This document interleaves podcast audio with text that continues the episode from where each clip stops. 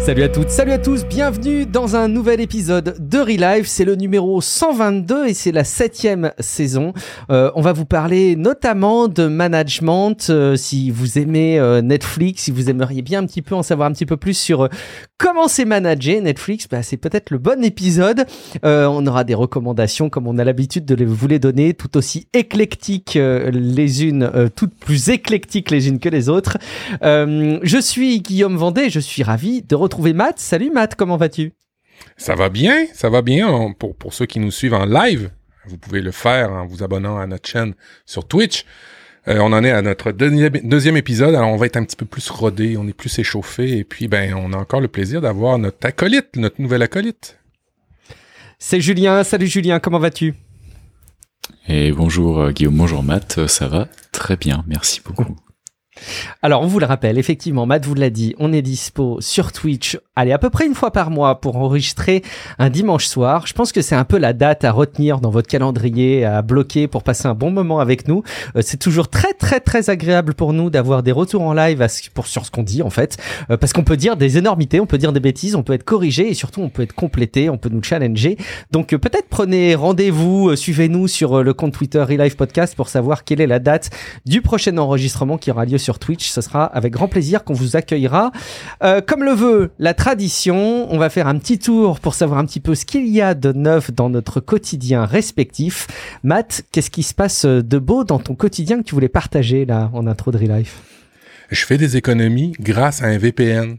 Oui, oui. J'ai découvert ça. Ça fait des années qu'on nous, qu'on nous bourre le mou avec euh, NordVPN et comment dire ça, ce truc-là? Et ils nous disent tout le temps dans les, euh, les, histoires de VPN euh, qu'on peut économiser en achetant euh, à partir d'un autre pays. Vous savez, un VPN, vous pouvez vous connecter pour cacher votre trafic sur Internet. Ben, vous pouvez aussi l'utiliser pour dire que vous venez d'un autre pays alors que vous vous, vous n'y, vous vous n'y venez pas.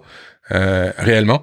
Et euh, j'ai découvert ça dernièrement. J'ai réussi à acheter des produits beaucoup moins chers, ben, des produits numériques, mais des produits beaucoup moins chers quand euh, je passe par euh, d'autres pays, euh, par exemple, que euh, le Canada. Alors, euh, ben, j'ai découvert ça. Alors, j'étais content. C'était une semaine où je je me suis réjoui d'acheter plein de trucs euh, moins chers. On va dire ça comme ça. Trop bien, trop bien. Euh, qui, qui a mis dans les notes PIA En fait, euh, oui, ben mon fournisseur, mon fournisseur internet euh, qui euh, que j'utilise, mon fournisseur de VPN que j'utilise depuis des années, euh, euh, Private Internet Access. euh, ben a encore fait le, le bilan et puis je voulais vous dire si vous prenez un, un- un fournisseur de VPN pour toutes sortes de raisons euh, légitimes, ben, faites attention qu'il euh, ne garde pas en fait euh, des journaux, des logs ou des choses comme ça. Euh, et euh, PIA a encore passé euh, des tests par des audiences externes qui confirment qu'ils ne gardent aucun log. Ils ont dû comparaître plusieurs fois dans des procès et ça a toujours été confirmé qu'ils ne gardaient aucun log. Alors si vous cherchez, et je n'ai aucun, je fais juste mon, mon influenceur, abonnez-vous pour un VPN, mais j'ai aucun lien, aucun rabais. bref, c'est quand même important de, de souligner que quand vous avez un VPN, euh, ben de cacher la trace que le fournisseur ne garde pas de log, c'est quand même euh, fichtrement intéressant. Et ça m'a permis d'apprendre, un de nos auditeurs qui nous a dit qu'il y avait un, euh, Sébastien Castiel, euh, il y avait un phénomène sur Internet où on pouvait, à partir de compagnies comme euh, Price, euh, euh, ParityDeals.com, alors si vous vendez des trucs sur Internet, euh, vous pouvez vous connecter à des services comme ParityDeals.com. Ça vous permet de faire quoi? Ça vous permet de mettre des prix équito, équitables Équito, non, ça se dit pas du tout. Équitable en fonction du pays. Et euh, ben euh, Sébastien Cassiel, dans les notes de l'émission, explique pourquoi il le fait, pourquoi c'est bien pour lui, et pourquoi ben ça peut être aussi intéressant pour d'autres. Alors évidemment, moi je suis le petit le petit gripsou hein, qui déjoue le système, mais euh, lui il le parle de manière euh, manière plus intelligente que moi, euh, que ça fait vraiment la différence et que ça peut vous ramener plusieurs types de clients par rapport à vos produits numériques que vous vendez quand vous, vous donnez le juste prix dans le pays euh, auquel vous le vendez. Top, c'est intéressant, c'est une approche du VPN qu'on relaie pas forcément. On Non. parle de- d'accéder à des trucs auxquels on n'a pas le droit, mais bon. Euh, c'est en Inde, là, ça sent mauvais pour les VPN. Il y a euh, plein de Ouais. fournisseurs de VPN qui ont commencé à, à fuir l'Inde parce que la réglementation oblige un petit peu à, à- à tordre un peu le service. Euh, mauvais temps pour les VPN en Inde, en tout cas, on espère que ça va pas se propager ailleurs dans le monde. Euh, Peut-être, euh, allez, Julien, est-ce que tu as des, des éléments d'actualité que tu voulais partager avec nous? Alors de mon côté, je prépare un voyage en France. euh, J'habite au Portugal, à Lisbonne. Euh, je prépare un voyage en France euh, développement personnel qui s'est un peu axé là-dessus parce que ça s'est fait un peu comme ça. Euh, J'ai participé notamment à un séminaire avec un ancien pilote de chasse euh, euh, où on apprend les méthodes euh, du, du militaire et de l'aéronautique, euh, à- apprendre à sortir de sa zone de confort. Moi, je vais essayer de travailler mon côté pour le côté manager sur un peu l'autocratique. J'aime beaucoup déléguer et faire des trucs tous ensemble, mais quand il faut dire non, on fait comme ça, j'ai un peu plus de mal, donc je vais travailler là-dessus.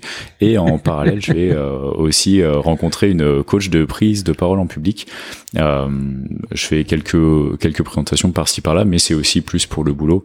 Euh, encore une fois, continuer à, à, à prendre de la confiance euh, dans la prise euh, dans la prise de parole. Donc euh, donc voilà, ça, je trouve que ça s'intégrait pas mal aussi dans le dans la démarche de, de Relife, amélioration du quotidien. Ouais. Je vais améliorer mon, mon quotidien en France.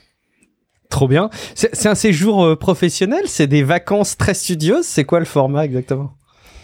Euh, j'ai la chance de travailler euh, à distance, donc tant que j'ai une, euh, une connexion internet, euh, je, je peux travailler. Donc je serai pas formellement en vacances, je vais travailler toute la journée. Mais voilà, en général, quand je vais en France, j'essaie de, de, de partir pour quelques semaines, mais de tout mettre dans ces quelques semaines. Donc ça va être ça va être ça va être intense. Ça va permettre aussi de voir les amis, la famille, etc. Mais t'es avec un, ancien, un ancien pilote de chasse. Euh, est-ce que ça va être en mode full metal jacket là? Il va, est-ce qu'il va te- t'engueuler tout le long de ton voyage? Assis, debout, Julien. Qu'est-ce qu'il va faire avec toi? Alors je lui ai je lui ai pas posé de questions parce que justement, comme je veux sortir de ma zone de confort, j'ai pas envie de défricher euh, tout ça. Mais il m'a quand même demandé euh, de faire euh, pas mal de sport en préparation, ce que Oh. je fais de toute façon. Mais il m'a aussi dit la semaine dernière de faire quand même quelques pompes avant pour éviter d'avoir des courbatures parasites dans les Ouh. dans les jours qui vont suivre. Donc je m'attends au meilleur comme au pire. Je vous ferai un retour. Excellent. Euh, J'imagine, euh, il va peut-être vous stimuler comme ça en groupe, euh, comme dans Top Gun. Tu sais, vous êtes la crème de la crème de la crème. J'aimerais trop. Excellent. Euh, merci ça va, Julien. ou ça, ça va se terminer comme euh, Nicholson. Vous, vous n'auriez que faire de la vérité. On a envie de brancher toutes nos références cinématographiques, c'est beau. Euh, je termine mon point d'actualité avec de la bouffe parce que on a parlé de véganisme euh, dans le dernier épisode. Vous comprendrez pourquoi euh, je- je- je- j'utilise ce mot euh, de manière un petit peu tordue dans la prononciation. Si vous avez euh, écouté le précédent épisode, Euh, il y a un truc dont on n'a pas reparlé, Matt, c'est le yerba maté, euh, Mhm. dont on avait fait un, un- un épisode, on avait fait un test en bonne et due forme. Alors, je dois confesser de mon côté que j'ai complètement euh, abandonné la démarche. J'étais absolument euh, vraiment pas en affinité avec le fait de gérer le truc qui stagnait là au fond de remplir. C'était pas pour moi. J'avais bien aimé, j'ai bien aimé faire le test, mais ça a pas duré dans le temps. Euh, toi, ça marche toujours, Matt? Euh, tu tu n'aimais pas gérer ton marécage chaud dans ta tasse. C'est ça, c'est c'était ça, bizarre quand même. Euh, ben j'ai euh, j'ai j'ai troqué ça aussi le marécage chaud j'avais un peu de la difficulté alors j'ai j'ai acheté des il se vend directement des en petites poches c'est un petit peu plus adéquat au bureau euh, parce que des fois je suis dans des rencontres avec des gens et puis de faire et ça- pardon J'adore. C'est un peu compliqué ça. C'est un peu compliqué. Alors j'ai troqué ça pour des, des petites popoches là qu'on met dans l'eau chaude et ça va bien. Et euh, je prends euh, et je prends plusieurs euh, euh, compagnies à, à Québec maintenant au Québec au Canada en, en produisent directement infusées froides. Alors pour l'été ça se prêtait bien de le prendre de ce format là mais oui je continue. Ça me donne le- la claque de boost que j'ai besoin et pas caféiné. Euh, alors ça me fait euh, j'ai des problèmes avec la caféine. Alors ça c'est bien pour moi. Alors oui je continue Ok, on a eu un retour d'ailleurs hein, sur euh, euh, euh, sur euh, Relive- sur Twitter, pardon, où euh, justement il disait qu'il avait été euh, immédiatement convaincu. Bah écoute, tant mieux, j'en suis euh, vraiment ravi. Ça peut euh, convaincre certaines personnes. Moi de mon côté, je reste un peu à l'ancienne sur le café, mais je voulais juste euh, partager un petit peu mes dernières expérimentations en la matière. Euh, alors attention, il n'y a rien de très extraordinaire et, et je sais que je vais loin d'être, euh, je vais pas être le seul du tout euh, à témoigner dans ce sens-là, mais j'avais une Nespresso euh, Euh, dont je m'étais équipé pendant le confinement. Donc en gros, c'est Nespresso, mais euh, avec des gros cafés, des bons gros cafés euh, façon mug. Moi, j'aime bien les bons gros cafés.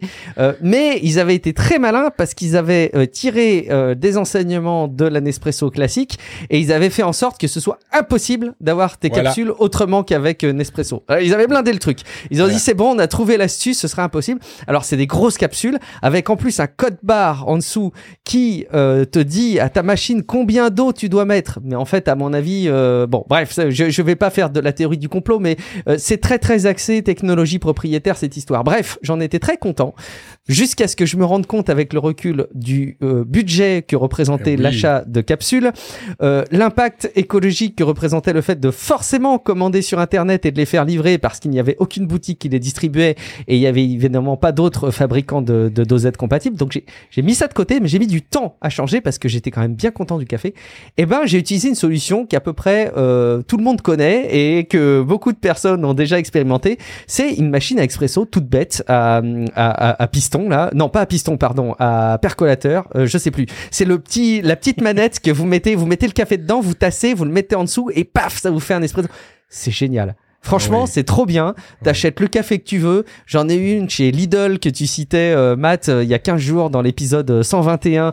Euh, en France, ils font des, des offres assez intéressantes, un rapport défiant toute, un prix défiant toute concurrence. Eh ben, j'en suis super content. Donc voilà, ça y est, j'ai enfin trouvé le système de boissons chaudes euh, accompagnant mon travail et, et- et ma vie au quotidien idéal.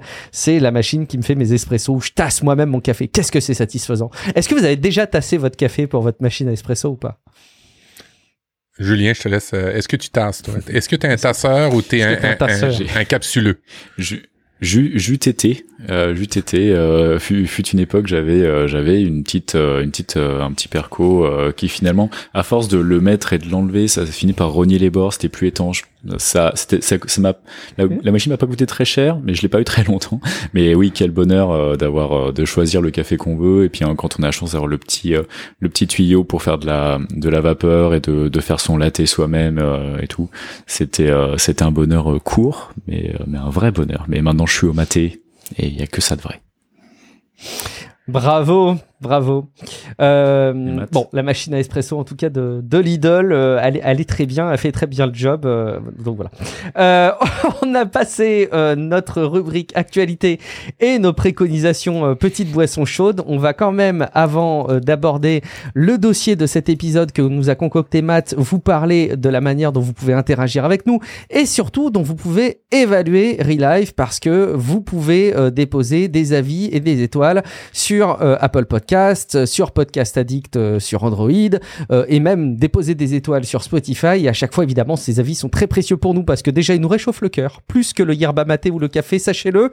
Et en plus, ils permettent aux autres personnes qui viennent voir les podcasts dans les catalogues de podcasts que c'est un contenu qui est apprécié de ses auditeurs. Donc, c'est évidemment très convaincant pour de nouvelles personnes pour nous rejoindre. Donc, allez déposer votre petit avis ou votre petit commentaire si vous l'avez pas déjà fait. Ça nous fera très, très, très plaisir.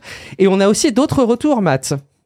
Oui, de Olivier Buffon euh, qui euh, ben, nous, nous, nous parle sur Twitter. Il dit « Je viens de découvrir ce service et sincèrement, je trouve que ça ferait un bel outil à mentionner dans l'épisode de Relife. Et c'est ce qu'on va faire, Olivier. Ça s'appelle Yaizen. C'est une application que je n'ai pas encore installée. Alors, le défi et le jeu que je vous propose, c'est de l'installer dans les prochaines semaines. On s'en reparle et on a la critique de cette application-là. Alors, qu'est-ce que ça fait, cette application-là? C'est une application qui va utiliser votre caméra, pas pour vous espionner, l'envoyer dans le web et après ça, vous envoyer une, une, demande de rançon. Non. Elle va vérifier votre posture et lorsque vous vous, po- vous positionnerez mal euh, sur votre chaise, ben, elle va vous sonner, elle va vous faire une petite alarme. Alors, ça n'envoie pas, j'ai vérifié avant de la proposer à, à nos auditeurs, euh, j'ai, euh, ça vous, ça n'envoie pas les données dans le cloud, euh, ça ne fait pas ces, choses-là.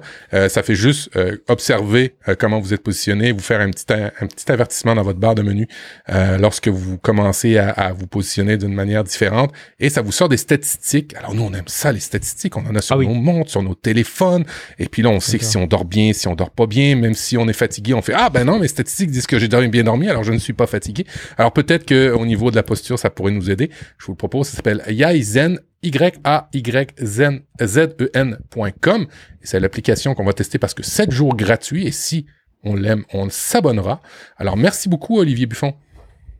Ouais, merci beaucoup. On va tester ça. J'espère juste que euh, elle continue à fonctionner euh, pendant qu'on est dans des réunions euh, avec la webcam activée, comme comme par exemple un enregistrement de live. Sinon, on aura peut-être des mauvaises postures pendant les épisodes de podcast, et ça, ce sera terrible parce que vous l'avez compris, on est présent sur Twitch pendant qu'on enregistre nos épisodes. Bon, ça y est, j'ai mis les devoirs hein, sur le prochain épisode dans notre conducteur de l'épisode 123. J'aime ça, Matt, quand tu nous donnes des devoirs. J'aime vraiment beaucoup ça. Euh, Peut-être un autre. Non, c'est bon, on a fait le tour. Hein, je pense des, interactions et du, courrier des lecteurs quelque part. Euh, donc, bah, contribuez vous aussi à votre niveau. Sollicitez-nous. On est évidemment ravis.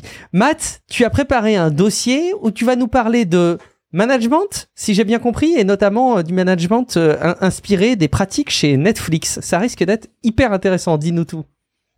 Oui, c'est un livre audio que euh, j'ai écouté et que, que, ben, qui m'a qui m'a sorti de ma zone de confort, euh, qui m'a confirmé certains trucs. Euh, c'est ben en fait comment euh, il travaille chez Netflix, euh, comment il, le management se fait dans Netflix, et vous allez voir c'est assez particulier. Ça ça peut nous confronter à certains niveaux. On peut avoir des des, des répulsions par rapport à ce qui va être dit. évidemment, euh, je veux juste vous rappeler que c'est une industrie de divertissement. Hein, Netflix, euh, ça n'a pas de réglementation, réglementation stricte comme, je sais pas moi, le système bancaire, le système médical, euh, des choses comme ça. Ce qui fait que, ben, les leviers, les idées que vous pourriez trouver là-dedans, peut-être qu'elles ne s'appliqueront pas, hein, tout simplement pas à votre travail. Alors c'est peut-être une petite mise en garde que je voulais vous faire avant et surtout, avant que vous pensiez que c'est vraiment fabuleux, c'est la septième merveille du monde, c'est une façon qui a fait ses preuves chez Netflix, mais qui ne veut pas dire que ça ferait ses preuves totalement partout. Et puis aussi, ben, c'est culturel. Hein? Vous allez vous vous doutez qu'au niveau culturel, les Américains peuvent être différents. Les Américains de l'Est, de l'Ouest et surtout de la Silicon Valley peuvent avoir une approche totalement différente du management qu'on peut avoir. C'est très, très régional, c'est très culturel. Alors, c'est pas une leçon, euh, une règle euh, qu'il faut en tirer et que c'est la règle. Non, on, on, va parler de Netflix, on va parler du livre. Euh, le livre, c'est euh, dans le fond euh, la, la, culture de la réinvention, la règle sans la, la règle, c'est pas de règle. Je pense le titre en français. En anglais, le titre c'est No Rules, Rules Netflix and the Culture of Reinventation par Reed Hastings et Erin Meyer. Alors Reed, c'est le, le, le, boss chez Netflix et il a invité Erin pour euh, l'aider à créer ce livre-là, euh, pour euh, parler en fait de son entreprise. Moi, je vais vous parler des six premiers chapitres. on va parler de la culture de liberté. On va parler dans la culture de liberté de la concentration, ce qu'il appelle la concentration de talent. ensuite, on va vous parler de les intentions par rapport aux intentions des gens dans les entreprises hein, quand vous avez des, des choses. la culture de vacances. Vous allez voir, peut-être ça va, ça va vous donner des trucs qu'on pourrait avoir. Euh, la culture du paiement, en fait, culture du paiement, comment on pourrait dire en français, ça serait la, rémunération. Ouais, la rémunération, la culture de rémunération de Netflix, euh, la culture de transparence et la culture d'approbation décision dans l'entreprise. Alors, on va traverser ces six chapitres-là. Je vais essayer de le faire euh, euh sans trop lire. Je vous avoue que moi, j'ai écouté euh, l'audiobook euh, j'ai pris sur euh, Medium un, un, monsieur Qui a fait euh, deux résumés sur Medium qui vont très très bien et qui me servent de support. Alors je vais mettre les liens de, du compte Medium de cette personne-là qui a fait. En fait, je je, vois le compte carrément ces notes de lecture, mais elles sont en anglais. Alors je me dis quelque part j'ajoute quelque chose. On rend hommage à son travail, tu veux dire Absolument. Ah, tu le dis bien qu'est-ce que tu es euh, politiquement mieux euh, euh, correct que moi. Alors, culture de liberté et responsabilité, le premier passage, c'est assez déconcertant. bon, Netflix, ça n'a pas été la boîte de streaming qu'on a connue dès le départ. C'était avant tout une boîte où on, on louait des CD. Est-ce que vous connaissiez Netflix avant le streaming, vous deux, messieurs? Julien. absolument pas. Moi, je connaissais pas non plus. Par contre, je savais euh, depuis qu'ils avaient euh, des origines effectivement dans euh, la mise à disposition de, de, de, de, contenu, mais de manière matérielle, effectivement. Ça, c'est quelque chose qu'on sait pas toujours. Ouais. Alors le principe c'était assez simple. vous aviez des CD, des DVD, vous vouliez les louer et euh, vous pouviez les louer, les réserver en ligne, en tous les cas dans un catalogue, les réserver et après ça ils arrivaient dans euh, une petite enveloppe et vous pouviez les écouter, les, les, les, regarder euh, longtemps, aussi longtemps que vous voulez. Ça avait été analysé par Reed comme étant un point de différenciation parce qu'aux États-Unis, il y avait la compagnie Blockbuster qui, euh, lui, euh, cette compagnie-là de location de films, de cassettes VHS, hein, typiquement, ou de DVD à l'époque, euh, faisait son pain et son beurre pas sur la location des films, mais sur les pénalités que les gens pouvaient encourir à ne pas rapporter les cassettes et les DVD à temps. Alors lui, il a décidé que ben on va faire ça, euh, avec des DVD et on n'aura pas de pénalité et on rendra pas ça là-dedans. Ce qui fait, ce qui a fait la popularité de Netflix à l'époque aux États-Unis, parce que ben c'était pas comme le méchant blockbuster. Euh, et, fait très drôle, Netflix aurait pu devenir blockbuster à une époque parce que Reed a proposé de vendre sa compagnie à, blockbuster au moment où blockbuster fermait de plus en plus euh, de, de de concessions un peu partout aux États-Unis où ça allait mal. Netflix a proposé de le racheter à l'époque à rabais et Blockbuster a dit non, jamais ça marchera le streaming, euh, c'est pas fait pour euh, l'avenir et ainsi de suite. Ben on voit qu'ils étaient visionnaires chez Blockbuster et que ça a bien fait de faire faillite parce que ben euh, finalement c'est Netflix qui les a remplacés. Alors Évidemment, Netflix, avant d'être la, la, compagnie qui va bien et qui va mal en ce moment, euh, et c'est de manière circonstancielle dans l'actualité. Merci Nico de l'avoir euh, mentionné dans la chatroom. Euh, Netflix a, été une compagnie en pleine croissance pendant plus de dix ans et a été et, encore au niveau technologique, tout le moins, au niveau cloud, au niveau plein d'aspects, ben, l'entreprise qu'on copie ou l'entreprise qu'on voudrait faire. Et avant de bien aller, ben, ça, ça a été mal. Et ça a été le début de certaines réalités, de, de certaines découvertes par Reed à l'époque, c'est que euh, ben, il a fallu euh, ben, mettre à pied euh, beaucoup de collaborateurs dans la compagnie au début et la façon dont ils l'ont fait, ils n'ont pas été par ancienneté. Ils ont décidé de, quand ils faisaient une mise à pied d'employés, c'était, ben, on garde les meilleurs. Et puis les plus anciens ou quoi que ce soit, ben, c'est dommage, mais on va s'en séparer. Alors évidemment, les lois du travail sont complètement différentes de ce qu'il peut y avoir en France. La réalité est pas du tout la même. Et quand ils ont fait ça, ils se sont rendus compte que moins ils avaient de monde et plus ils concentraient les bonnes personnes ensemble et les meilleurs et plus ils étaient productifs et même plus qu'avant. Alors euh, c'est quand même assez incroyable. Euh, il y avait une espèce de concentration du talent. Euh, la mise à pied a été une révélation pour Reed, c'est-à-dire que c'était pas nécessaire d'avoir autant de monde. L'important pour lui, pour sa compagnie, c'était de concentrer les talents entre eux et plus il y avait de talent, et plus il y avait concentration de talent, et plus le travail, en termes global, euh, augmentait. Alors ça, ça a été la première découverte euh, par rapport à la concentration de talent. Euh, et, oui. C'est horrible en fait quand tu réfléchis. Ils ont ben viré du monde et ils se sont dit finalement c'est bien de virer des gens parce qu'ils restent les meilleurs. Il y a une espèce de, de, de, de compétition euh, par la sélection euh, naturelle de tes collaborateurs qui a un côté un peu dérangeant. Et après, l'autre manière d'interpréter le truc, c'est juste de dire qu'ils étaient des mauvais recruteurs, non? Ils avaient, ils avaient recruté des personnes qui étaient moins bonnes et du coup ils s'en sont débarrassés. Bon, c'est des mauvaises interprétations de ma part, mais faut quand même retenir ouais le fait que euh, potentiellement ils étaient plus efficaces avec moins de monde qui étaient des très bons euh, que trop de monde euh, où il y avait des talents qui étaient un peu dilués quoi c'est ça? En fait, c'est ça. Euh, ce qu'on se rend compte dans le livre, dans le premier chapitre, c'est à tout le moins, les mauvais faisaient perdre beaucoup de temps aux managers à niveler un peu, atténuer les les les les euh, les égaux de tous et chacun et ainsi de suite. Alors, on perdait plus du temps sur les relations plutôt que les produits, plutôt que livrer des trucs au niveau de la compagnie. Et euh, ben ça a été une, vraie révélation et, ça a été le début en fait du cycle de Netflix de concentrer des talents entre eux autres. Euh, et ils sont, ils sont rendus compte qu'ils produisaient beaucoup plus.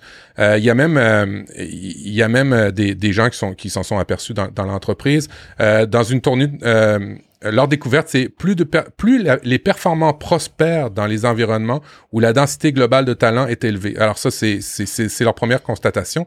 Mélanger les plus performants avec ceux qui sont moyens en général euh, réduit l'ensemble du groupe. Ça fait baisser le niveau, tout le monde. Pourquoi? Parce que ça fait, euh, c'est, euh, ça va obliger les employés les plus performants à travailler avec des employés adéquats, à réduire leur qualité de discussion dans des groupes, à obliger les gestionnaires à, se concentrer davantage sur l'amélioration des employés moyen plutôt que d'augmenter la production ou le produit au prix de négliger les employés les plus performants. Vous voyez un peu le, topo.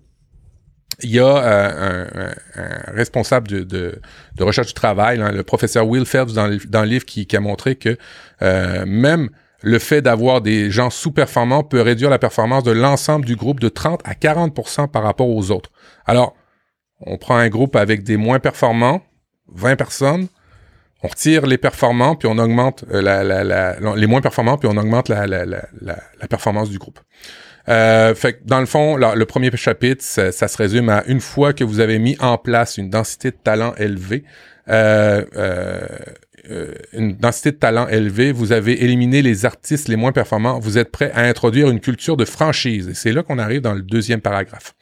Alors, faut faire attention avec ce, ce, ce premier euh, chapitre-là. Euh, excusez, j'ai dit paragraphe, mais c'est chapitre. Euh, faut faire attention dans ce premier chapitre-là. Euh, bien que de pouvoir supprimer simplement les pommes pourries, ça puisse sembler être l'idéal. on peut on peut éviter de les supprimer. Est-ce que c'est vraiment une option? L'ingénieur, le, spécialiste en relations de travail propose que les entreprises placent en position les moins performants dans des endroits où ils nuisent le moins, où ils peuvent travailler seuls. Alors si vous pouvez pas vous. Mon Mettez-les au placard. Ouais, c'est un peu, un peu.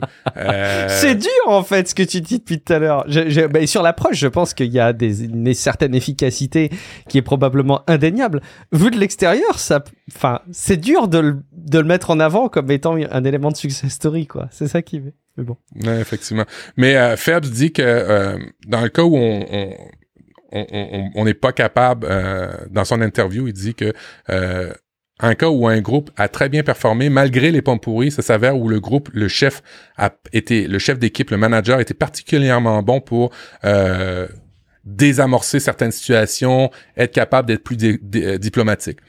Fait que retenez un truc, si vous avez des pommes pourries, vous avez des équipes avec des pommes pourries, ben essayez de trouver un chef d'équipe qui va essayer de dédramatiser, puis on va quand même réussir au niveau de la performance quand même du groupe. Fait que c'est pas c'est pas non plus la fin du monde, mais hmm. chez Netflix, on essaie d'avoir une concentration de talent. Alors là, ça met le, ça met ça à, l'épreuve dans le deuxième chapitre parce que oui, on peut avoir une concentration de talent, mais faut avoir une culture euh, et il faut vraiment euh, penser à la compagnie. Et là-dedans, dans, dans, dans ce chapitre-là, euh, le titre, c'est Dites-vous vraiment ce que vous pensez. lorsque la culture de donner et de recevoir les commentaires est courante au travail, les gens apprennent plus rapidement et plus efficacement au travail. Fait dans les faits, puis ça, j'ai toujours appris aussi, tu fais de la rétroaction avec des gens, euh, quand tu es sincère, puis tu donnes la rétroaction pas basée sur la rétroaction euh, euh malsaine, euh, quand tu es bienveillant pour que la personne s'améliore, globalement, le groupe s'améliore. Quand on pense en premier produit, quand on pense aux premières livraisons, puis là, je, fais un clin d'œil au coach agile qui, qui, qui est pas loin dans, dans le groupe, quand on pense groupe pour améliorer un produit, euh, ben ça va nécessairement avec euh, des commentaires constructifs pour améliorer le produit, puis on s'efface, notre personnalité doit s'effacer. C'est un peu ça qu'ils expliquent, euh, c'est que la priorité, c'est pas les personnes, c'est le produit, c'est la compagnie pour la pérennité. Ils disent haute performance plus franchise désintéressée égale extrême haute performance. C'est un effet multiplicateur. Quand on commence à donner des commentaires positifs, constructifs pour s'améliorer en groupe, ça démultiplie en fait le fait qu'on est performant. Alors ça, c'est les, premiers constats. J'ai envie tout de suite de me diriger vers Julien. Est-ce que tu trouves que un des constats est, intéressant? Il a raison? Est-ce que tu as déjà vécu ça?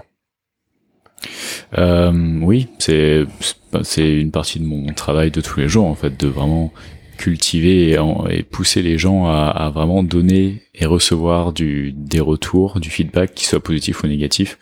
Euh, c'est extrêmement important. Euh, c'est pas et, ça s'apprend en plus. C'est que c'est pas forcément évident de donner un retour à quelqu'un, en particulier s'il est négatif.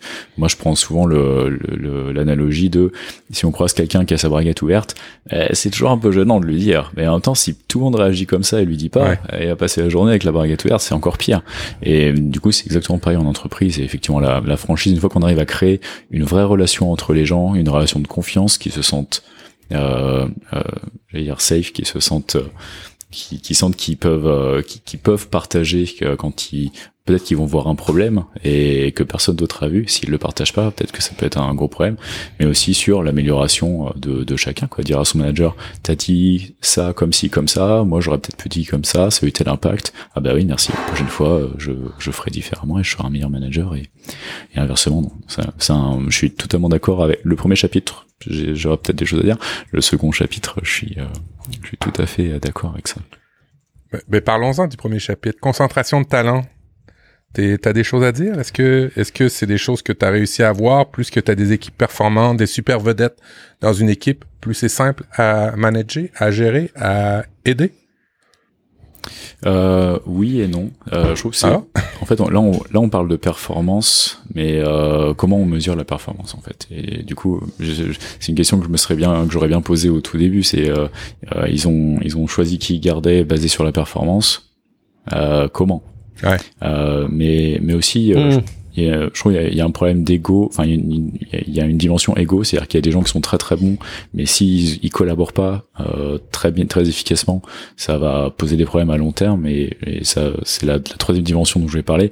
Euh, de quelle de quelle euh, temporalité on parle, quoi? De quelle euh, de quelle durée. Euh, je pense que à court terme, même à moyen terme, une équipe avec peu de gens qui sont extrêmement doués peut faire très bien, mais ces gens-là, à fur et à mesure, ils vont partir, ils vont changer d'entreprise, etc. Donc il y a un roulement qui va devoir s'opérer, une, sorte de mouvement de convection qui se crée dans l'entreprise, et, euh, et du coup prendre des gens qui vont forcément faire ralentir un peu l'équipe parce qu'ils ont moins d'expérience, parce qu'ils sont, euh, je sais pas, euh, pour euh, quelles que soient les raisons, avec le bon contexte et avec la bonne mentalité, avec du feedback, etc. On peut tirer ces gens vers le haut, les inspirer. Donc oui, à, à moyen terme ou à court terme, on aura une baisse de la performance globale de l'équipe, mais à long terme, on va y gagner et surtout, on se prépare pour le mouvement euh, mécanique et naturel qui va se, se passer, c'est-à-dire les bons, au bout d'un moment, ils vont aller ailleurs. Ben, dans les autres chapitres, tu vas voir que Netflix essaie de pas envoyer les bons ailleurs et, essaie de, de, donner tout un climat de, de travail. Euh, bon, euh, dans, chez Netflix, euh, donner des commentaires fréquents sur des éléments tels que le comportement, la conduite, la performance au travail, euh, c'est une pratique qui est encouragée. Chez Netflix, on considère que c'est la norme. Euh, on a dans les, des exemples dans, dans le livre où ben, le patron est en avant, il est une conférence devant tous les employés, il dit une ânerie, et il y a quelqu'un qui qui le, qui le coupe carrément dans sa présentation devant des centaines d'employés, puis il dit non, c'est pas vrai ce que tu dis, c'est faux. Euh, pour telle, telle, telle raison. Euh, factuellement, il explique ça. Alors évidemment, il y a l'ego qui rentre en jeu. Le patron, ça, ça, ça le fait, ça le fait, ça le fait chier pour pour pour pour, pour, utiliser des termes qu'on connaît. Euh, mais en bout de ligne, l'employé avait raison et finalement le patron le rencontre après. Il dit ben merci de m'avoir corrigé parce que en bout de ligne, c'est quoi qui, qui, qui, qui, est le mieux? Ben c'est l'entreprise. de pas donner de commentaires chez chez Netflix là par rapport à, à ces comportements quand on, on voit une mauvaise action ou quelque chose dans la compagnie, quand on le voit tous puis qu'on donne pas de commentaires, ça, équivaut à être déloyal hein, par rapport à la, compagnie. Euh, il faut exprimer vraiment euh, son désaccord aux collègues lorsqu'il faut le faire. Euh, et puis, tu le disais, tu le disais, tu le disais juste avant, donner du feedback. tout le monde n'est pas doué là-dedans.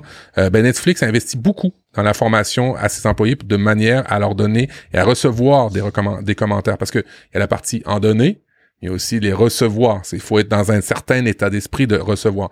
Ils ont développé une méthodologie des 4 A. Alors évidemment, elle est francisée. Euh, les 4 A en, en, en, français, vous allez voir, il n'y a pas de A, euh, mais c'est pas grave. C'est euh, un commentaire, quand vous le donnez, il doit viser à aider, puis il doit être réalisable. Ça, c'est quand vous le donnez. Et quand vous le recevez, ben, il faut l'apprécier, et l'accepter ou le rejeter. Hein, vous avez la décision, la décision vous appartient par rapport à un commentaire. Vous pouvez très très bien euh, le, rejeter. Euh, étant donné que parfois la frontière entre utile et imbécile est plutôt mince, lorsqu'il s'agit d'être franc, les imbéciles sont généralement traités immédiatement, c'est-à-dire des choses qui, qui ta braguette est ouverte, ton commentaire est imbécile, mais au moins on va le dire tout de suite. Euh, quand c'est quelque chose d'utile, ben on va euh, on va prendre le temps de trouver des éléments pour les actionner, pour les, faire ensemble. Euh, avec un climat de franchise, le patron n'est plus le premier à corriger le comportement indésirable d'un employé. Et c'est ça le secret de et vous allez voir dans les autres chapitres le patron il s'efface au fur et à mesure des chapitres parce qu'il a mis des choses en place. Euh, lorsque toute entreprise parle ouvertement des comportements individuels qui font avancer l'entreprise et de ceux qui ne le font pas, le patron n'a pas à s'impliquer autant dans la supervision du travail d'un employé. Alors ça, c'était vraiment le deuxième chapitre où on parle de feedback euh, et on parle des avantages de ça. Euh, en lisant le chapitre, euh, on se promène souvent dans la façon dont cela ça pourrait se dérouler réellement dans un contexte malaisant, dans un contexte chez nous en France. Et, et, et, des fois, on peut se dire, ben, ça peut être compliqué, mais il y a quand même des bons trucs à prendre, c'est-à-dire de placer l'ego après le produit ou le travail d'équipe. Ça, ce chapitre-là est vraiment intéressant sur ce point-là. Commentaire, Guillaume? Non, non, je trouve ça hyper intéressant, euh, tout le travail qui est fait pour intégrer euh, le feedback. Parce qu'en fait, euh, j'ai l'impression que c'est presque trivial dans une entreprise ou dans une, dans une organisation que de dire, allez-y, faites des retours, exprimez votre ressenti, votre opinion, etc. Mais de mettre en place les process qui vont bien pour les encourager et surtout arriver à gommer cette impression très très négative qu'on peut vite associer à, une remarque qui est euh, d'avoir quelque chose de critique. Ton exemple avec le patron est hyper intéressante. Bah c'est très c'est très puissant. Je sais pas s'il y a beaucoup de boîtes qui ont réussi à faire ça. C'est hyper intéressant. Je sais pas s'il y a des, des exemples de la manière dont ils s'y sont pris pour euh, euh, justement prendre en charge ces feedbacks et et arriver à améliorer la, la, la, la, la culture de la réception de ces feedbacks. Tu parles de formation, mais je sais pas s'il y a des détails sur cette formation qui sont dans le livre? Euh, oui, dans le livre, il y, a, quelques détails par rapport à la formation. Euh, on voit aussi que euh, souvent, Reed est confronté à, cette politique-là lui-même en tant que patron. Ça peut être confrontant parce que ben, tu es, l'employeur, tu, peux tu peux gérer ça comme un despote ou tu peux gérer mm. ça comme tu as dit qu'il fallait le gérer. Et des fois, on le voit, il est très, très confronté par rapport à ça, notamment dans des voyages où il doit faire des, relations avec des, des commerciaux où là, euh, des fois, il faut plutôt mentir ou à tous les cas cacher la vérité ou ou tout le moins plus poliment euh, dire ce qu'il faut dire euh, ou enjoliver, ben des fois ça peut être assez compliqué. Alors oui, dans ce chapitre-là, on, on nous l'explique. Euh, c'est c'est pas facile et c'est vraiment de placer l'ego à côté et de et nous en tant qu'humains où on défaut, on pense qu'on est le centre de l'univers, chacun des humains là, qu'on est, ben ça peut être ultra confrontant. Essayer de l'appliquer au travail, moi j'ai il y a deux trois phrases que, que j'applique au travail avec ça, et des fois ça désamorce euh, beaucoup beaucoup de trucs. Alors oui, c'est euh, c'est pas évident, c'est une culture, c'est pas un truc que tu mets en place euh, du jour au lendemain, c'est une culture, et ils ont mis les, les, choses en place chez Netflix, et c'est pas en une année, c'est sur sur dix ans facilement. Euh, les politiques. La... parle. Vas-y. Je disais un, livre qui, qui parle de. C'est plutôt côté management, mais qui parle de feedback, comment donner, en recevoir, créer une culture de confiance comme ça, qui s'appelle Radical Candor.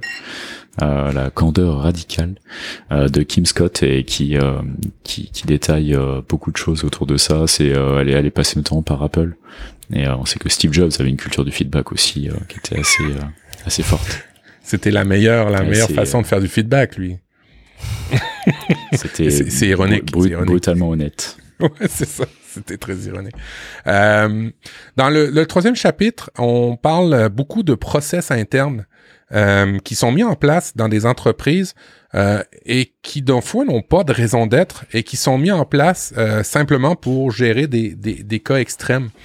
Euh, on parle de politique de vacances.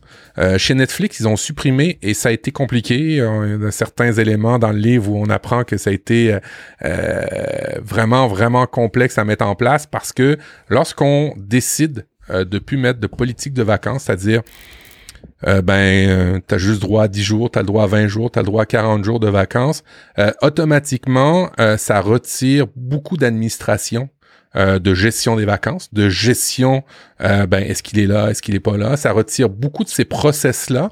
Et ce qu'on apprend, c'est que les process sont généralement mis en place pour euh, des gens qui auraient tendance à les contourner, à, à pas les respecter. On met beaucoup de process en entreprise hein. en place. Ah, c'est ça. On met beaucoup de process en place pour justement essayer de niveler et on se rend compte qu'on nivelle par le bas et que des fois, on fait plus confiance aux gens. Et euh, ce qu'on voit dans ce chapitre-là, c'est que euh, les process sont vraiment mis en place euh, pour gérer ça, mais que de facto, les meilleurs qui gèrent ces process-là, c'est les moins bons.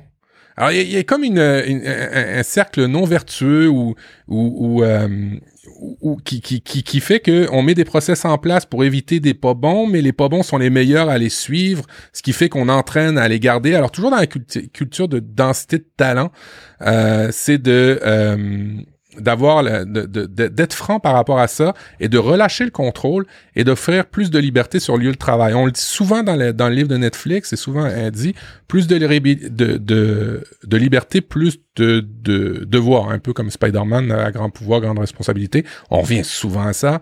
Euh, ils ont décidé d'abolir les congés de vacances, de dire à leurs employés, vous en prenez quand vous en avez besoin. Et il y a des employés dans le livre, on le voit, on s'en rend compte, qui ben, travaillent comme des fous pendant 7-8 mois pour des mises en production de nouveautés chez Netflix.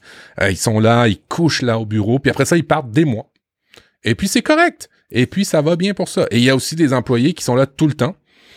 Et ils se sont rendus compte que avec la culture de, de, de, supprimer les vacances, euh, ben que les gens avaient tendance à suivre le manager. Qu'est-ce qu'il fait le manager? Est-ce qu'il reste souvent au bureau? Est-ce que je veux lui plaire, le manager? Ah, on a toujours cette tendance à vouloir plaire.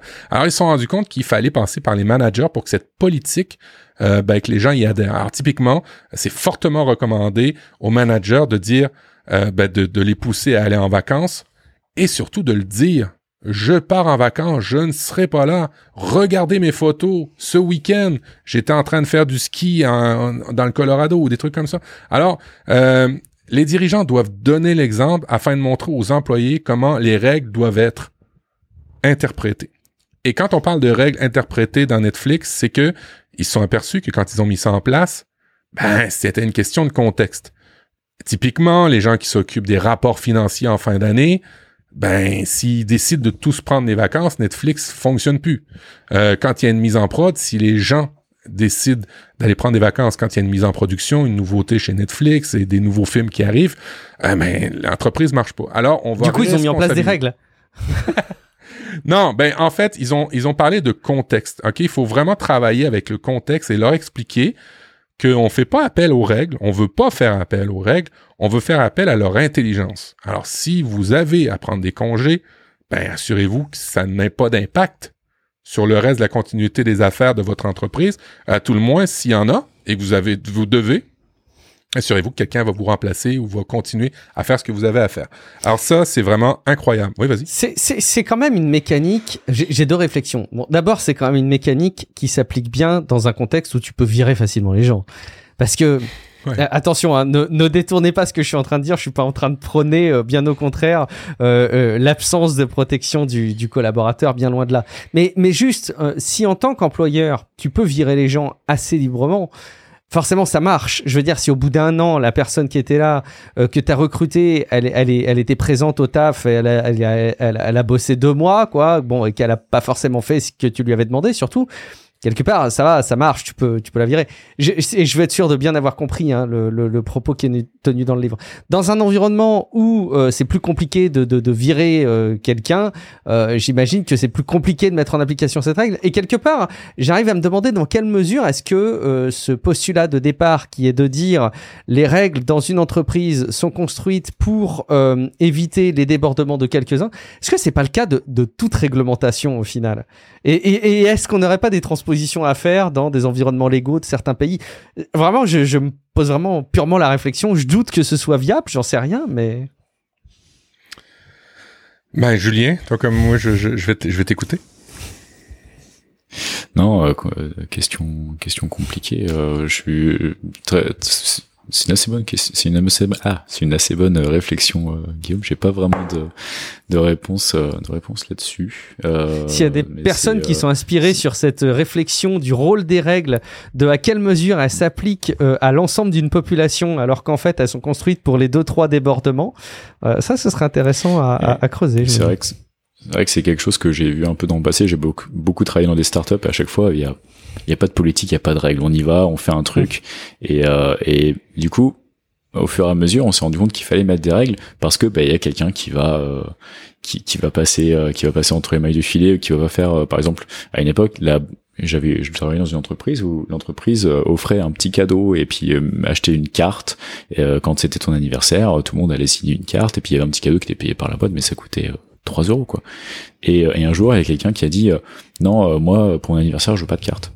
Et bah, du coup c'est pas juste comment on fait et, et du coup bah, juste pour cette personne qui voulait pas jouer le jeu euh, qui voulait pas signer la carte ou pas avoir de carte on s'est dit bah, si c'est du coup il, il, faut légiférer et du coup il a fallu créer une règle et puis et quand on est dans une entreprise de la taille de Netflix euh, c'est difficile de pas avoir de règles parce qu'il y a toujours quelqu'un qui va donc euh, c'est intéressant de voir mais effectivement faire en sorte que ça fonctionne sans règles il faut pouvoir punir ceux qui respectent pas les règles euh, implicites quoi et euh, quand on peut pas faire ça, c'est plus compliqué, je pense. Et on va le voir, tout est mis en place justement pour quand il y a quelque chose qui se complexifie chez Netflix, d'être cohérent avec les premières règles qu'on a établies. Typiquement, euh, ben si on n'a plus de règles de vacances, euh, de règles d'approbation, est-ce qu'on a encore des règles pour les dépenses en entreprise? Alors, euh, évidemment, si donner plus de mmh. liberté aux employés a amené à s'approprier davantage et à se comporter de manière plus responsable. Typiquement, encore une fois, on voit, euh, et il y a des exemples hein, de, gens que même s'ils sont talentueux, ils n'ont pas respecté euh, le contrat tacite qui est, ben, t'es responsable, on te fait confiance, ben, ils se sont fait mettre à la porte. Et on va le voir dans les prochains chapitres, il y a une culture de transparence par rapport à ça. Alors, il y a une autorégulation qui se fait sans se faire, et vous allez voir, c'est un peu passif-agressif, euh, mais c'est quand même c'est quand même mis en place. Alors, évidemment, euh, plus de plus d'approbation pour les voyages et plus pour les dépenses. Il y a des exemples qui vont très très bien, comme une personne qui s'est acheté euh, exemple, le matin où ils doivent présenter à des nouveaux des, des, des, nouveaux investisseurs pourquoi c'est mieux de faire du 4K, pourquoi euh, Netflix devrait faire des séries 4K, ben ils ont pas de télé 4K pour le présenter euh, à leurs investisseurs.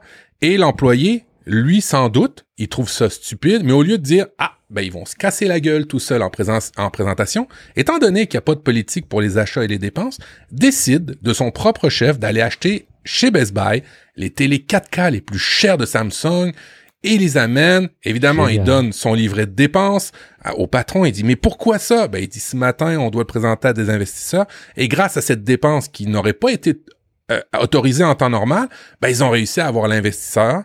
Ils ont réussi à faire le contrat. Et on voit très bien par des exemples positifs que finalement, ça n'apporte que du bien à l'entreprise. Évidemment, il n'y a pas beaucoup d'exemples négatifs, mais il y en a des exemples négatifs. Euh, exemple, un super employé, une super employée a décidé un soir dans un restaurant de plus de bouteilles de vin qui auraient été de, de, logique de faire et elle se fait renvoyer et tout le monde le sait, tout le monde est au courant. Par contre, euh, des, euh, des collaborateurs décident de prendre un avion en première classe ils expliquent à leur patron que si on est en première classe, qu'on voyage entre la Californie et exemple Londres en pleine nuit et qu'on est en première classe, on va pouvoir dormir, on va économiser sur l'hôtel et donc le lendemain, vu que la rencontre est tôt le matin, on va être frais et dispo et et le patron comprend. faut comprendre aussi que les euh, vérifications chez Netflix, ils vérifient pas toutes les dépenses, c'est sur échantillonnage. Alors, ils doivent en échapper, c'est sûr. On comprend un peu le, principe, mais euh, le principe de dépenses euh, autogérées, euh, ben, vient que ça fait des économies parce que bon, on n'a plus besoin de gérer les vacances, on n'a plus besoin de gérer les heures de travail du personnel, on n'a plus besoin non plus de gérer les dépenses. On le fait sur certains échantillonnages et quand ça, ça excède certains euh, barèmes, ben, on, on fait une vérification, on pose des questions, on a la réponse, c'est cool et on continue comme ça. C'est quand même hyper intéressant ce rapport aux règles. C'est que ça me fait penser. Euh, petit élément de ma vie perso, il y a deux manières, trois manières dont je fais les courses. Soit, bon, je les commande en ligne, c'est livré chez moi, super. Sinon, pour les courses du quotidien, les courses alimentaires, j'adore les drives. On appelle ça les drive match. J'imagine que chez toi, ça doit s'appeler autrement, mais on le commande en ligne et on vient avec sa petite voiture, on se fait livrer euh, dans le coffre et puis on repart. Très bien. Il y a le troisième cas, c'est que tu viens dans le bon vieux magasin avec ton bon vieux caddie et tu fais tes courses, mais je ne vais pas euh, la plupart du temps jusqu'à aller euh, déposer mes courses à la caissière, à la caisse à la fin. Mais j'aime bien zapper mes produits au fur et à mesure, au fur et à mesure avec ma petite zappette, parce qu'au fur et à mesure, je vois combien euh, coûte mon panier, et à la fin, euh, je passe beaucoup plus vite à la fin parce que j'ai juste ma zappette à donner et je paye.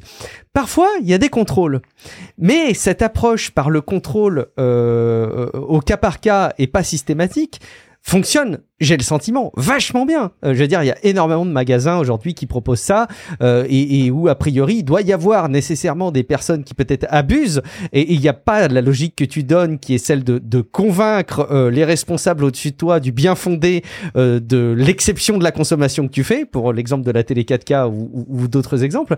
Mais ça marche remarquablement bien. Du coup, c'est vrai que tout à l'heure j'étais plutôt en train de me dire, mais c'est enfin bon, c'est bien joli cette configuration à la Netflix là, mais c'est un peu utopique, c'est difficile à transposer.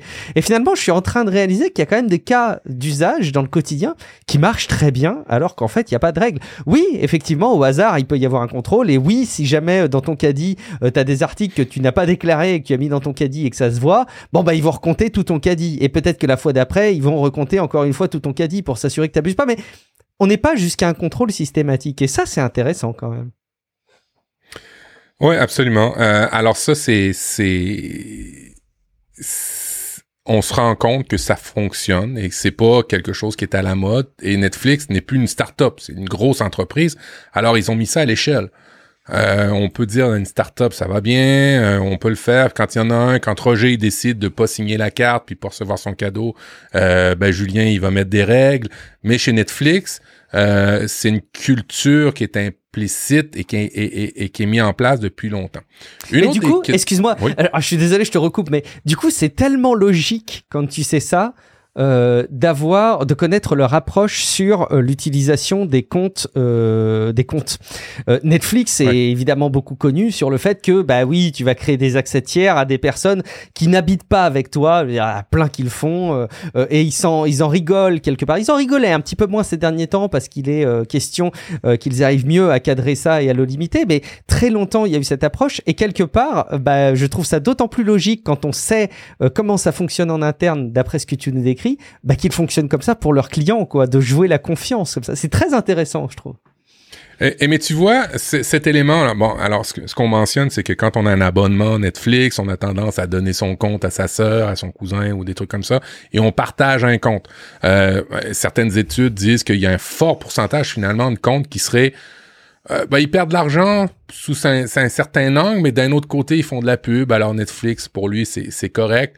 Euh, Netflix a, a, a, aussi largement à une époque critiqué Blockbuster sur sa politique euh, justement de, de, de, de, pénalité qui faisait que l'entreprise gagnait. Euh, il y a une phrase dans le livre où, où, où ils disent euh, euh quand votre chiffre d'affaires est basé sur la culpabilisation des, de vos clients, vous devriez plus être en affaires. Euh, ben c'est un truc qu'il va falloir qu'ils se rappellent s'ils commencent à appliquer cette règle-là chez Netflix. c'est un truc qu'il va falloir qu'ils qu'ils appliquent ou qu'ils soient cohérents et qui nous explique pourquoi. Parlant de cohérence, euh, ben euh, les salaires. Hein, si on a les meilleurs puis qu'on veut une concentration de talent, faut les payer.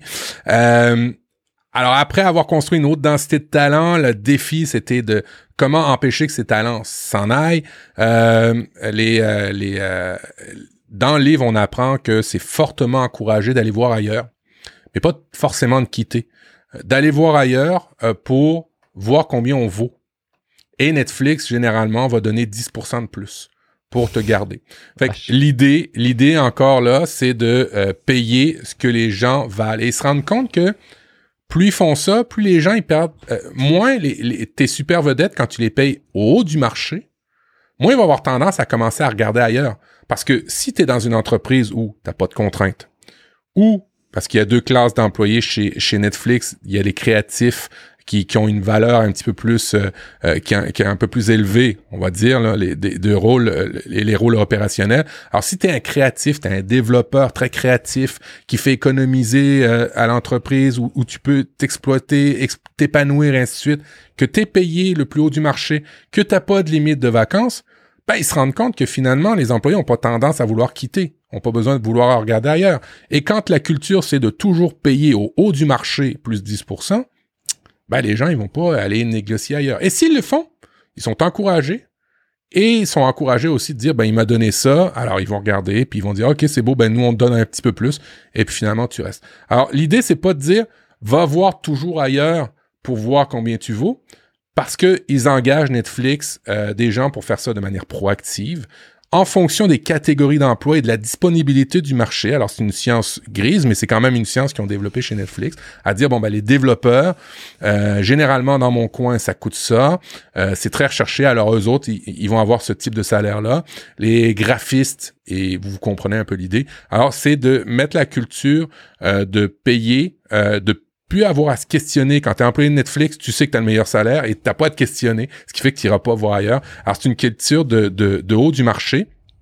Euh, cette politique a toujours été euh, la plus curieuse, euh, effectivement, ce que ce que dit le, le, gars dans son documentaire.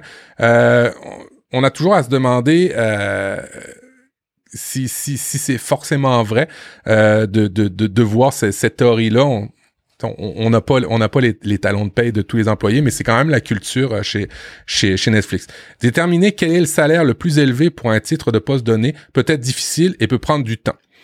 Ils se sont rendus compte aussi que aller vérifier les salaires, ça prend du temps, mais ça prend quand même beaucoup moins de temps que de perdre un employé, de reformer un employé, de le mettre dans ta culture. Fait que, en tous les cas, payer le plus haut du marché, euh, et chercher les salaires euh, que tu devrais te payer dans ton entreprise, c'est beaucoup plus payant pour Netflix que l'inverse, c'est-à-dire les laisser partir puis de les remplacer par des moins payés, peut-être moins bons, peut-être moins culturellement enclins à adhérer à ta philosophie.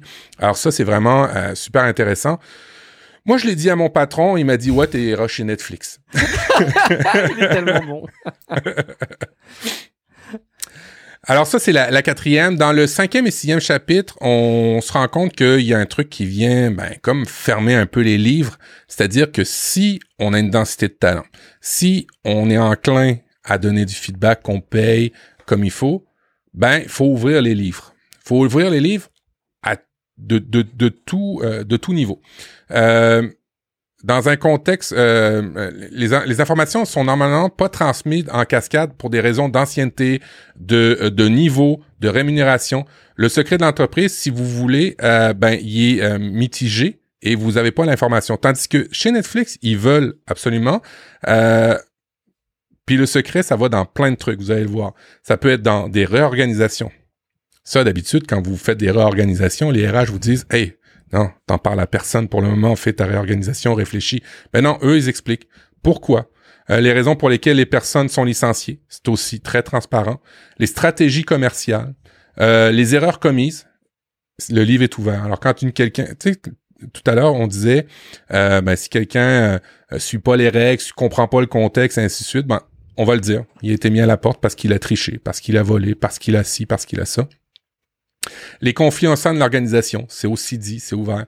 Euh, les biens financiers euh, de l'organisation, et ça c'est très très drôle parce qu'à un moment donné, Reed, ben, donne à ses employés les résultats de l'entreprise, mais euh, il, y a, des règles au niveau notamment de la bourse.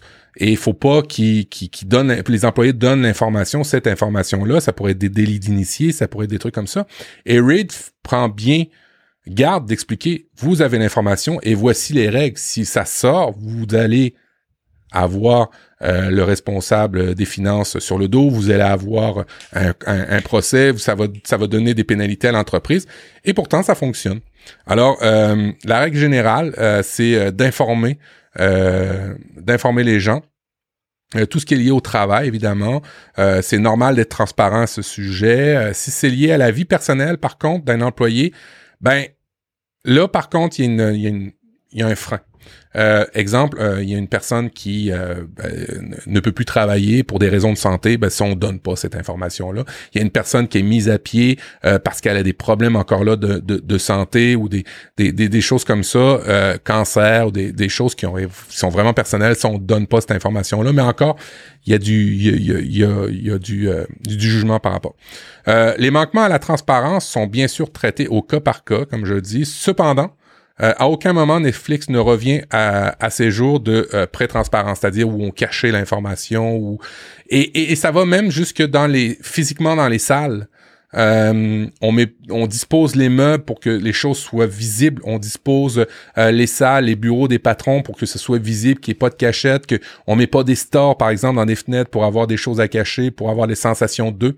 C'est vraiment culturel dans la communication, mais aussi physiquement dans les bureaux. Euh, la beauté de cette politique, c'est qu'à tout moment, l'employé sait exactement, à l'exception de quelques informations confidentielles, comme je l'ai dit, ce qui se passe dans l'entreprise et comment il peut influencer les chiffres. Euh, confier à vos employés des secrets, ça stimule le sentiment de responsabilité et d'appropriation. Euh, cela augmente la bonne volonté, la confiance globale de toute l'organisation et ça permet l'innovation de circuler plus rapidement. Quand tu as plus d'informations par rapport à des, à des situations, ben, tu as plus tendance à innover. Euh, la, dernière, euh, aucune approbation de prise de décision nécessaire. Euh, seul le PDG qui n'est pas occupé fait vraiment son travail. C'est la règle de Reed. L'autonomie décisionnelle est l'une est l'un des principaux, des principales raisons dans laquelle Netflix a pu développer et innover rapidement. Ça, c'est les constats. la prémisse repose sur l'organisation ayant une forte densité de talent, les personnes qui contrôlent leur travail se sentent plus responsables et donc plus motivées à travailler. Si vous espérez plus d'innovation dans une équipe, apprenez aux employés à rechercher les moyens de faire avancer l'entreprise et non les moyens de plaire à leur patron. Euh, euh, en pratique, euh, cela peut conduire à des désaccords entre les managers et certaines personnes d'équipes performantes, car certains décident des, on, certains ont fait des, des, décisions de, du subordonné. Hein. Des fois, ils dépassent. Des fois, ça, ça, ça, ça des conflits, mais ils s'organisent pour qu'il y en ait moins, ou tous les cas, que pour les aplanir. Euh, sans faire confiance à la capacité d'une équipe, le manager s'impose alors comme approbateur, ce qui freine la vitesse de progression et c'est une des raisons pour laquelle on veut maximiser. Euh, on a tendance aussi chez Netflix à promouvoir les essais euh, et quand il y a des erreurs, à en faire la promotion. Ça peut être embarrassant, euh, mais on a tendance à s'en éloigner chez Netflix. Humainement, tu sais, quand on a fait une connerie, on veut pas trop le dire, mais euh, c'est recommandé chez Netflix parce que ça peut euh, aider les autres à pas les faire les erreurs, à apprendre. Alors c'est vraiment la culture là, de l'erreur mise à son extrême. Évidemment, quand ça a des gros impacts, ben il y, y, a des choses qui, qui s'en suivent. pour les industries qui exigent le respect de la réglementation, qui je le répète, là, je l'avais dit en introduction, mais je vais le dire là, ça c'est le après le, le sixième, je vais vous le redire c'est une culture d'entreprise de la tech, du divertissement. OK? Ça saigne pas, il n'y a pas de mort, il n'y a pas rien là-dedans. Quand vous êtes dans une industrie autre comme médicale, euh, bancaire, euh, gouvernementale, réglementaire en fait, c'est sûr que vous pouvez pas adapter ça. Il y a peut-être certains éléments, bonnes bonne pratiques, c'est sûr que c'est le, le, rêve ultime comme entreprise de pas de, pas de limite de congé, pas de limite de salaire, autonomie totale mais ça s'applique pas tout le temps.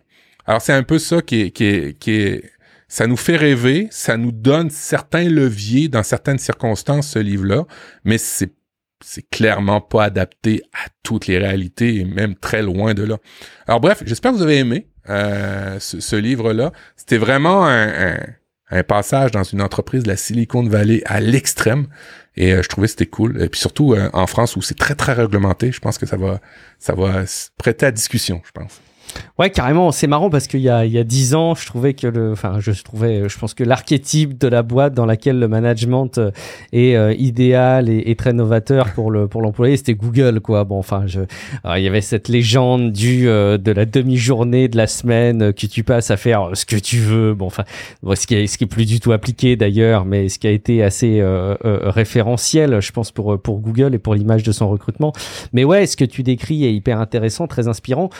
tout est dans la réserve que tu cites en fait. Hein. C'est euh, effectivement ça s'applique vachement bien à une activité euh, de l'ordre du, euh, du, du, divertissement, des médias.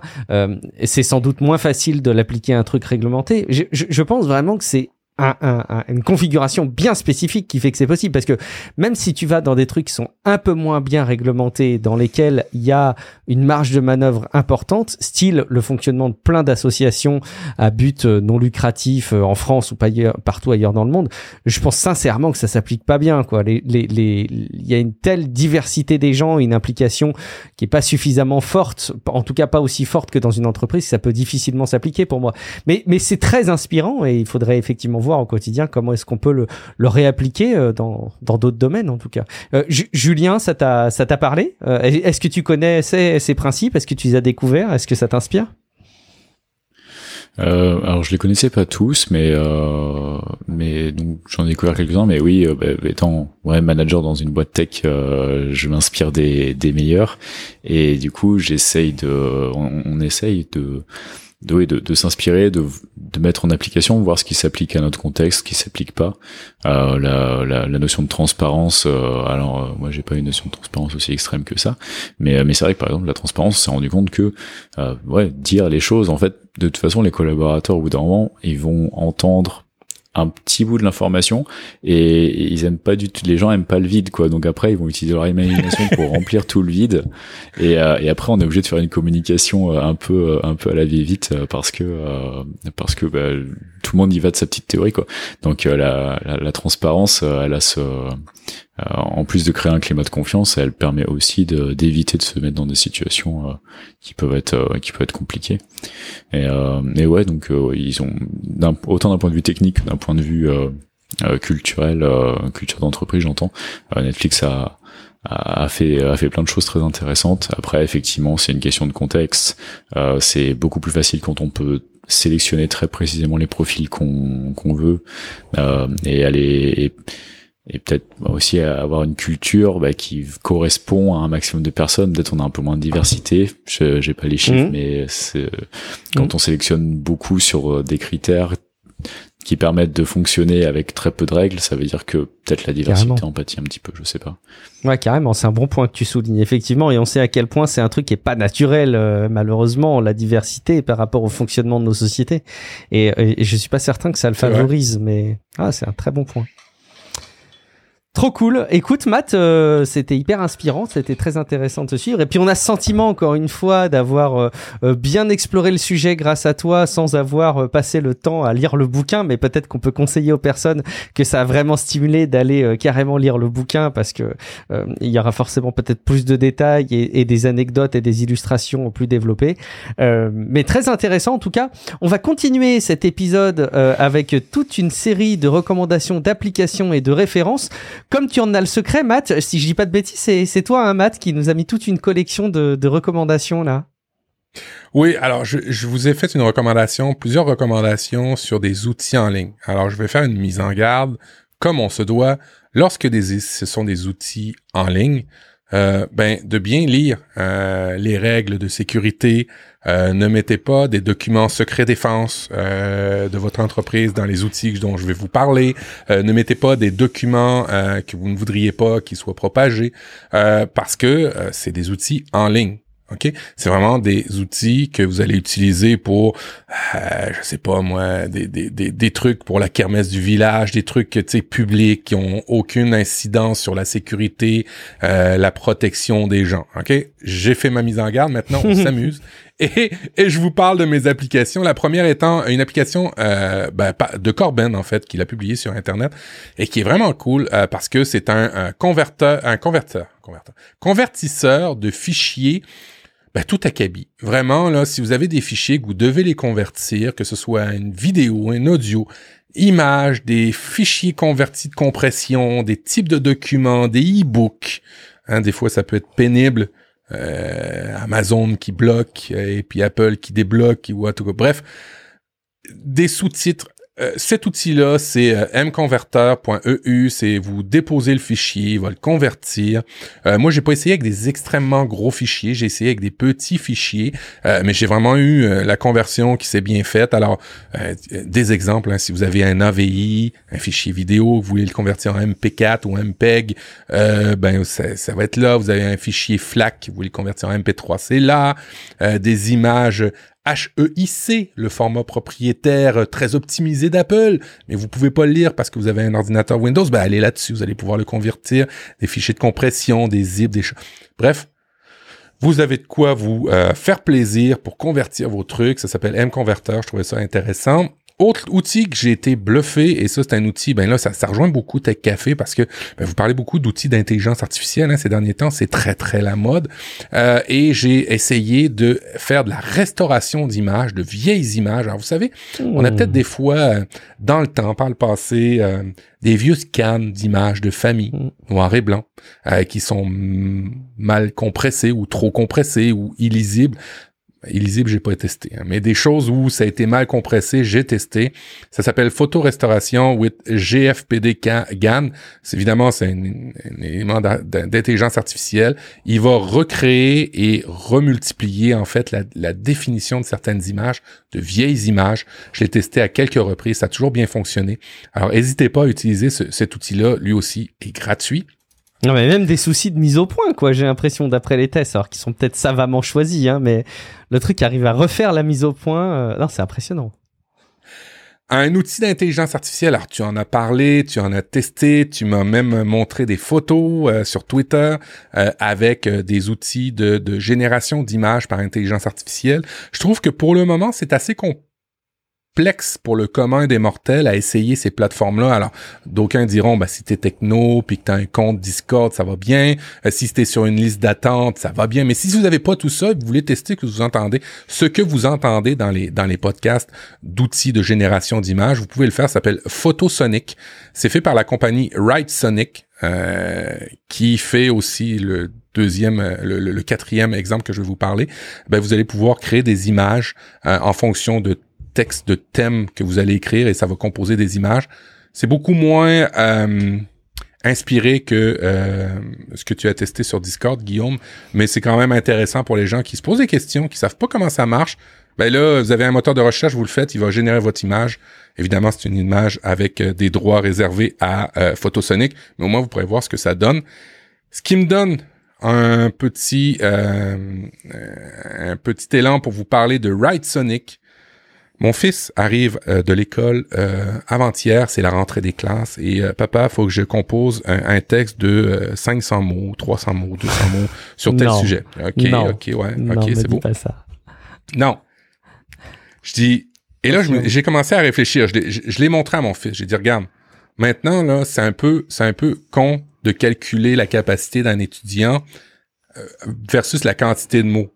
Faut qu'il y ait un contexte, faut que tu comprennes, faut que tu il dit, mais comment ça? Je dis, ben, regarde, regarde ces outils-là où, à partir de deux, trois mots, ça te compose un texte. Ça te compose même un plan de livre à partir de ces mots-là. Alors, Write Sonic, euh, W-R-I-T-E Sonic, euh, c'est vraiment un outil que vous pouvez utiliser si vous voulez composer des descriptions de, de, de, de, de textes, des textes, des blogs, des choses comme ça. Il est assez foudroyant euh, il est bien fait. Je l'ai utilisé à quelques reprises. Personne n'a rien vu aller et personne s'en est rendu compte. Et euh, ben, essayez, ça compose à votre place du texte. On est rendu à une autre époque hein, en termes d'intelligence artificielle. Et je pense que l'éducation va falloir qu'il fasse attention à ça parce que ça... Je pense que moi, je l'ai montré à mon fils, mais je pense qu'il y a des enfants qui le savent déjà et qui doivent probablement pas faire leur devoir ou en tous les cas ça va être compliqué plus tard. Alors, Write Sonic, euh, si vous le connaissez pas, c'est vraiment bluffant, ça marche bien. La version gratuite fait, fait, fait très bien le travail et des versions payantes qui peuvent, tout dépendant de ce que vous avez besoin de faire, faire des belles descriptions de produits. Si vous avez une boutique en ligne et que ça vous fait chier de faire des descriptions de produits, ben faire ça à votre place et ça va être cool. Il y a même des, des outils qui arrivent à, à, à, bosser le pourcentage de plagiat. Tu sais, quand tu récupères des trucs, tu fais un copier-coller, tu le mets dedans et il va t'ajuster euh, les, les, les, mots pour que tu perdes pas trop le sens et que ça. Bon, bref. Euh, je suis pas sûr que tu te fasses des copains dans le monde de l'éducation, Matt, là, mais bon. Mais. C'est un acte militant, c'est bien. L'idée, l'idée étant de, ben, vous savez que ça existe euh, mais maintenant, peut-être que l'éducation, c'est peut-être autre chose que juste compter des mots dans un texte. Est-ce qu'il a rempli son nombre de mots pour son évaluation? Non, j'espère que vous regardez le contexte, j'espère que vous gardez une histoire, j'espère que vous regardez plus que ça. Bon, il vous arrive des fois où vous vous créez des comptes. Ben, grâce à Apple, on est capable d'avoir des fausses adresses de courriel pour tester des services. Et euh, des fois, on veut pas mettre son vrai adresse de courriel, mais on veut pas non plus mettre sa vraie photo. Alors, c'est thispersondoesnotexist.com. Et là, pour vous, ça va vous créer une photo d'une personne qui n'existe pas, pour vrai, et ça va vous donner une photo de profil qui est complètement euh, qui, n'existe pas. Et vous allez pouvoir utiliser ça aussi. C'est un autre service en ligne que j'ai testé dernièrement. Les trois autres derniers sont cool. Euh, edit photo. Euh, L'autre fois, j'étais sur un Chromebook euh, dans un réseau d'entreprise dans lequel j'étais bloqué pour télécharger des applications. Bref, une affaire incroyable où il fallait que je retouche une image et je pouvais pas et j'ai euh, essayé edit.photo edit e d i t.photo ça vous permet d'éditer des photos de faire une qualité sans avoir rien à installer c'est vraiment bluffant. Vous, vous vous vous mettez la photo vous faites les retouches que vous avez à faire et c'est directement en ligne. Encore une fois je vous rappelle ma mise en garde du début. Mettez pas des choses qui sont importantes euh, et puis ben le deux petits derniers, euh, euh, j'ai vérifié les CGU par rapport à, les euh, aux, règles par rapport à ce site-là. Si vous aimez les mailing list et que ben, vous fonctionnez bien avec ça, que vous avez plusieurs comptes de réseaux sociaux et que ça devient compliqué à tout suivre, ben c'est la promesse de Mailbrew.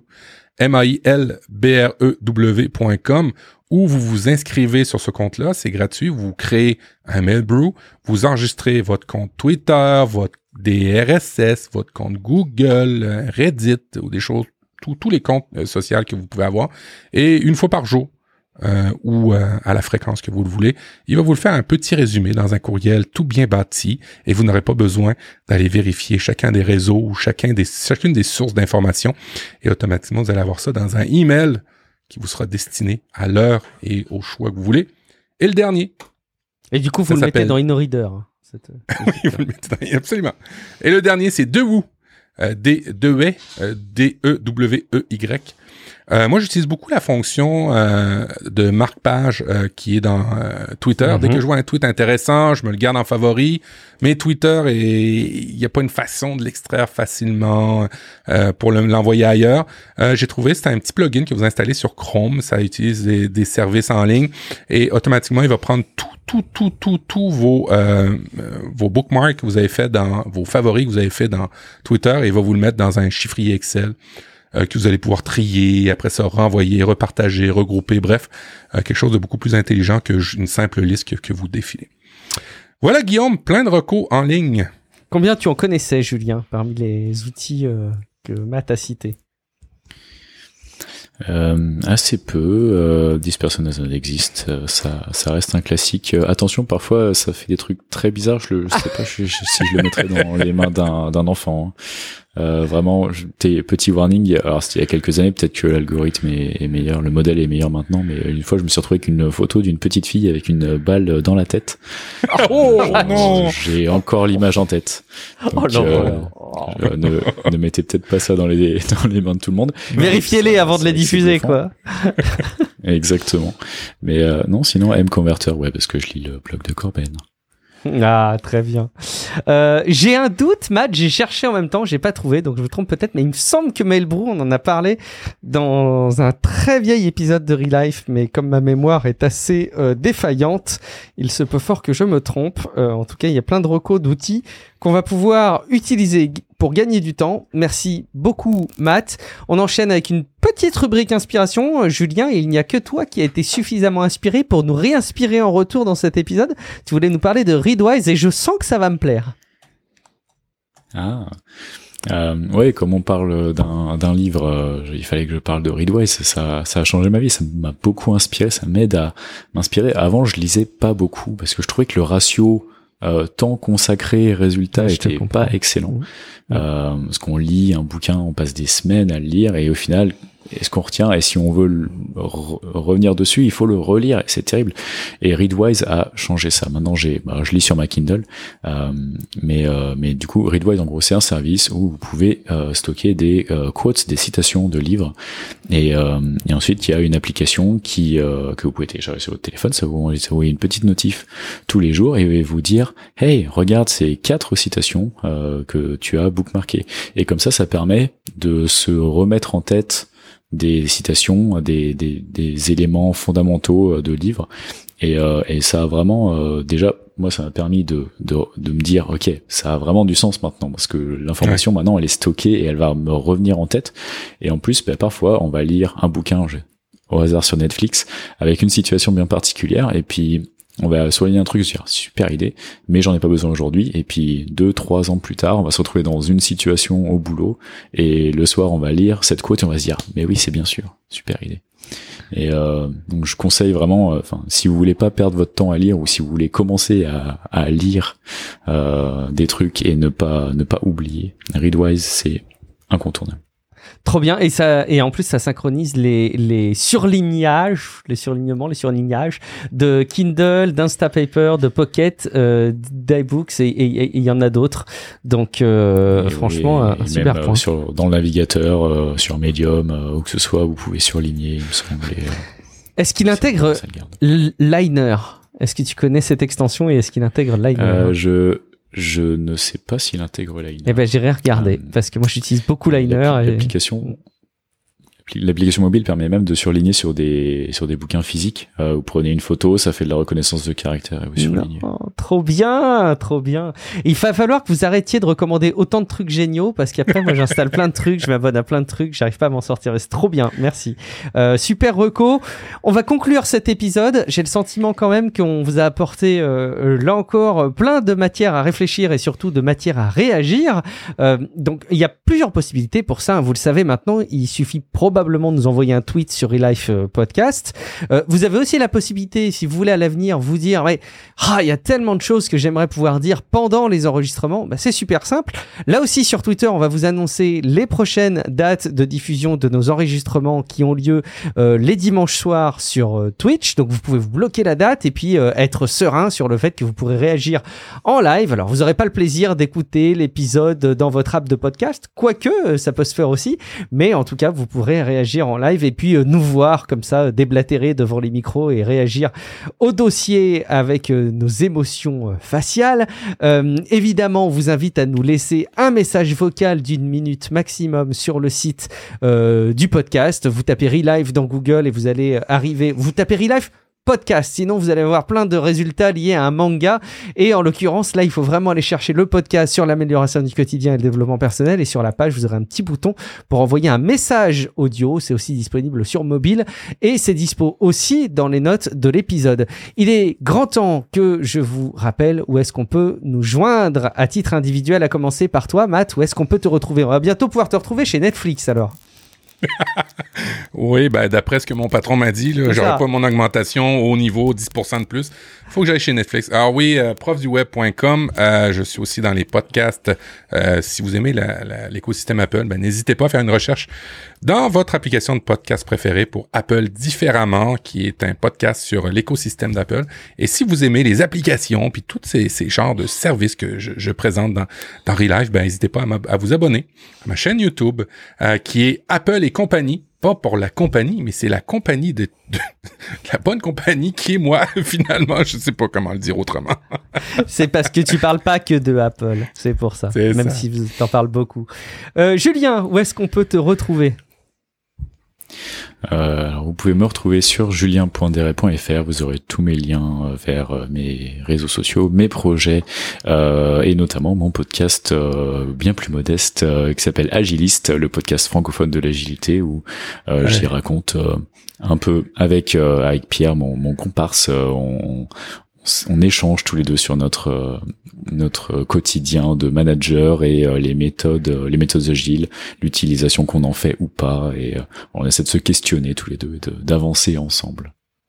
Je pense. Alors tu dis euh, modeste. Je pense qu'il n'y a pas de modestie. euh, Il y, a, y a que du bon contenu. Et si vous aimez euh, Relife, je pense que euh, sincèrement, il y a matière à être inspiré en allant vous abonner aux agilistes. On l'a pas dit euh, dans l'épisode euh, d'il y a 15 jours, l'épisode de rentrée où tu es intervenu et, et tu t'es présenté pour la première fois. Mais effectivement, allez vous abonner aux agilistes. Euh, le podcast euh, de Julien, l'autre podcast de Julien. Je suis Guillaume Vendée, vous me retrouvez sur guillaumevendée.fr, sur les réseaux sociaux, dans Tech Café, chaque semaine pour suivre l'actu tech. Et bien évidemment, on se retrouve dans 15 jours maintenant hein, pour un prochain épisode de Relife. Mais avant de vous libérer définitivement, je me dois de vous rappeler qu'il y a probablement la plus belle des manières de nous accompagner dans l'aventure de Relife, c'est d'aller sur la page Patreon, patreon.com slash Relife Podcast, et vous allez avoir la possibilité de contribuer financièrement. Alors d'une part à la hauteur de vos possibilités, hein, loin de nous l'envie de vous mettre à mal vos finances, mais euh, vous allez pouvoir euh, contribuer à la hauteur de ce que vous souhaitez pour euh, nous accompagner dans la production de l'émission, nous rémunérer pour le temps qu'on y passe et puis nous encourager à continuer. Et croyez-nous, euh, quand il y a euh, les euh, prélèvements qui tombent sur Patreon pour Relife, on se dit oh pop pop pop pop, on continue à être fidèle au poste et on continue à diffuser du contenu de qualité parce qu'il y a des gens qui nous soutiennent. Donc c'est assez vertueux. Merci beaucoup pour votre fidélité. Merci Julien, merci Matt. On se retrouve dans 15 jours pour un prochain épisode de Relife. Ciao à toutes et à tous. Ciao, ciao. Salut, salut.